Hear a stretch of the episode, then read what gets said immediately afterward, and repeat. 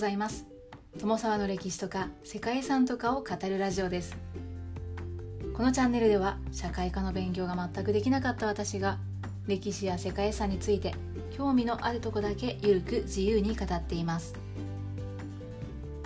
本日ご紹介する世界遺産は正田国立公園です。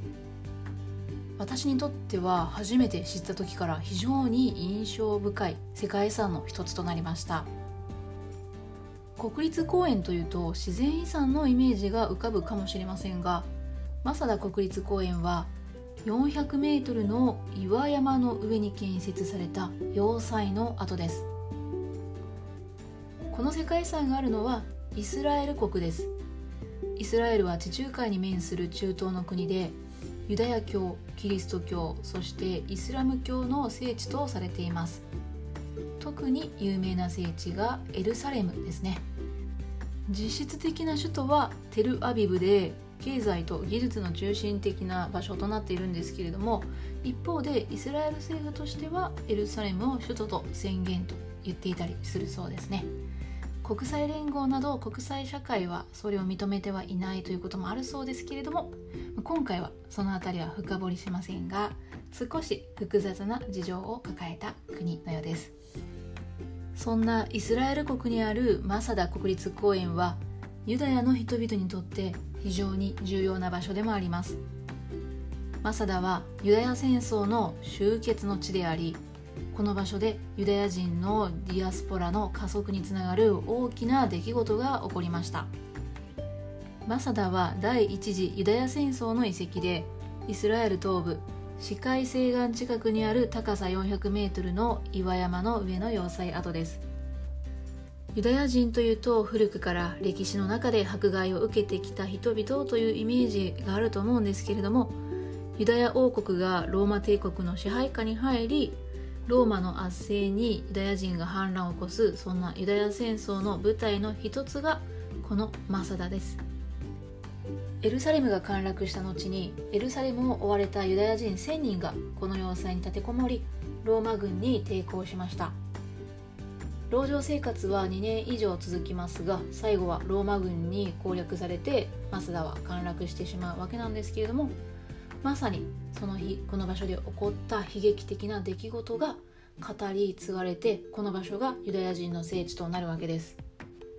現在ではイスラエル国内でも人気のある観光地となっています。世界遺産や宗教の歴史に詳しい方であればすでにご存知の方もいらっしゃると思いますが本日はマサダの歴史とここで起こった悲劇の物語についてご紹介したいと思います。この番組はコーヒー沼で泥遊びパーソナリティ翔平さんを応援しています。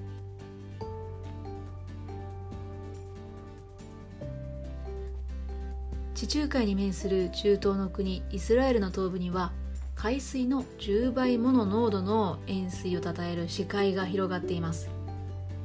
ヘブライ語で要塞を意味するマサダは紀元前120年頃その湖面を見渡す高さ約400メートルの岩山に建設されました。荒野の真ん中にそびえる岩山は自然の要塞として立地に恵まれた場所でした。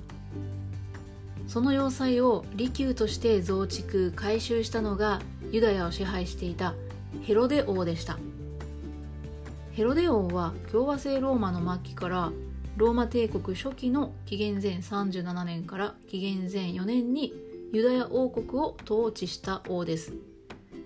ユダヤの王として認められてローマとの協調関係を構築しつつエルサレム神殿の大改築を含む多くの建築物を残した人物です。ユダヤ人たちの地位や安全の確保を行い当時は比較的ユダヤ人にとっても良い社会というのが構築されつつあったようです。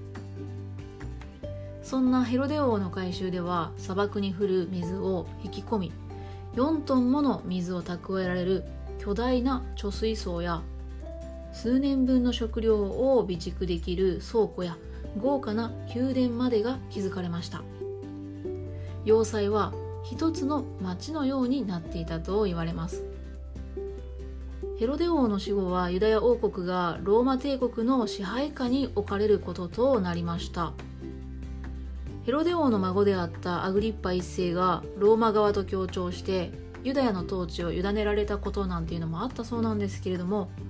アグリッパ一世が44年に病死すると再びユダヤ王国はローマ帝国の直轄地となりました。当時のローマ帝国は基本的に非支配民族の文化を尊重していて統治者としてバランスの取れた巧みな統治政策を示していたそうなんですけれども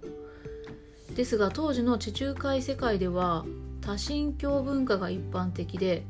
その中で一神教のユダヤというのは特殊な文化を持つ人々だったそうなんですね。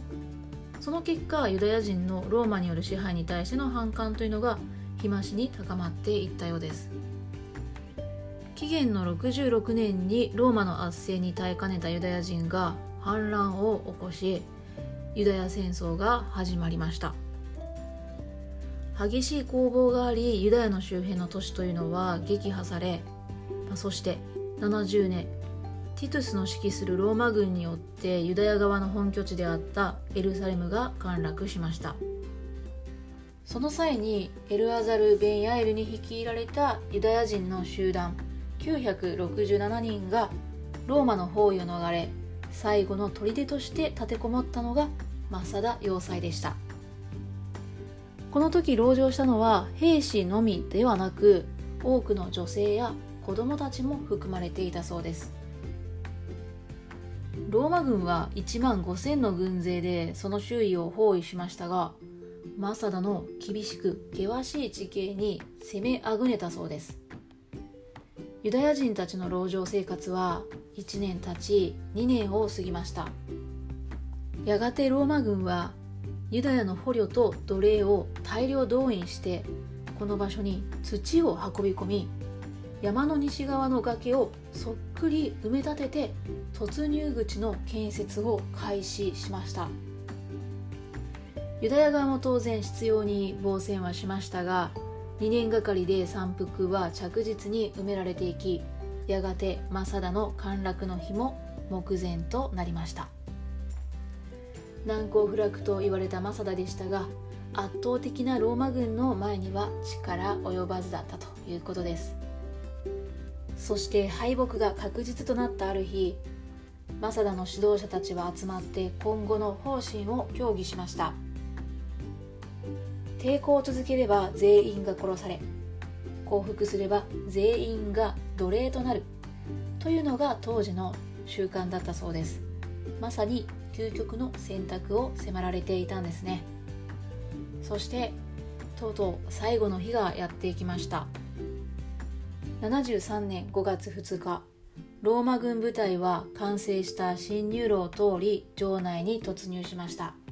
ついに要塞は打ち破られました。突入後も激しい攻防があることを予想していたローマ軍でしたが要塞の中で目にした光景は予想もしていないものだったと思います。ローマ軍に防戦する者は一人もおらずそこにいた人間はすでに命のない死体が転がっていたんですね。協議の結果ユダヤの人々は奴隷となるよりも死をという結論に至りました。そして選んだのは幸福ではなく集団自決の道で籠城していたユダヤ人は突入の前夜に全員が集団自決をしていたそうです。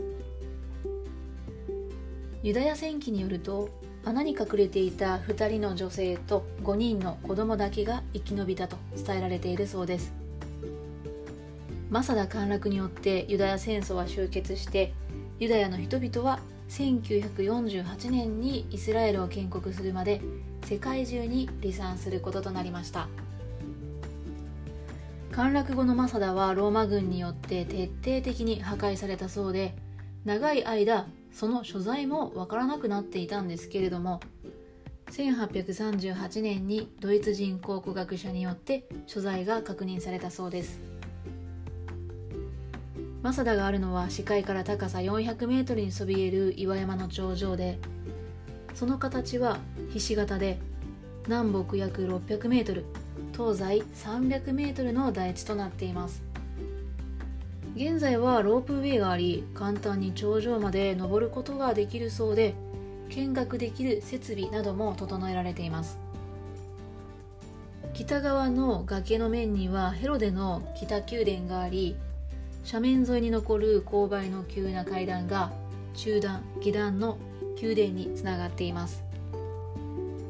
遺跡には北側を中心に巨大な貯水槽住居跡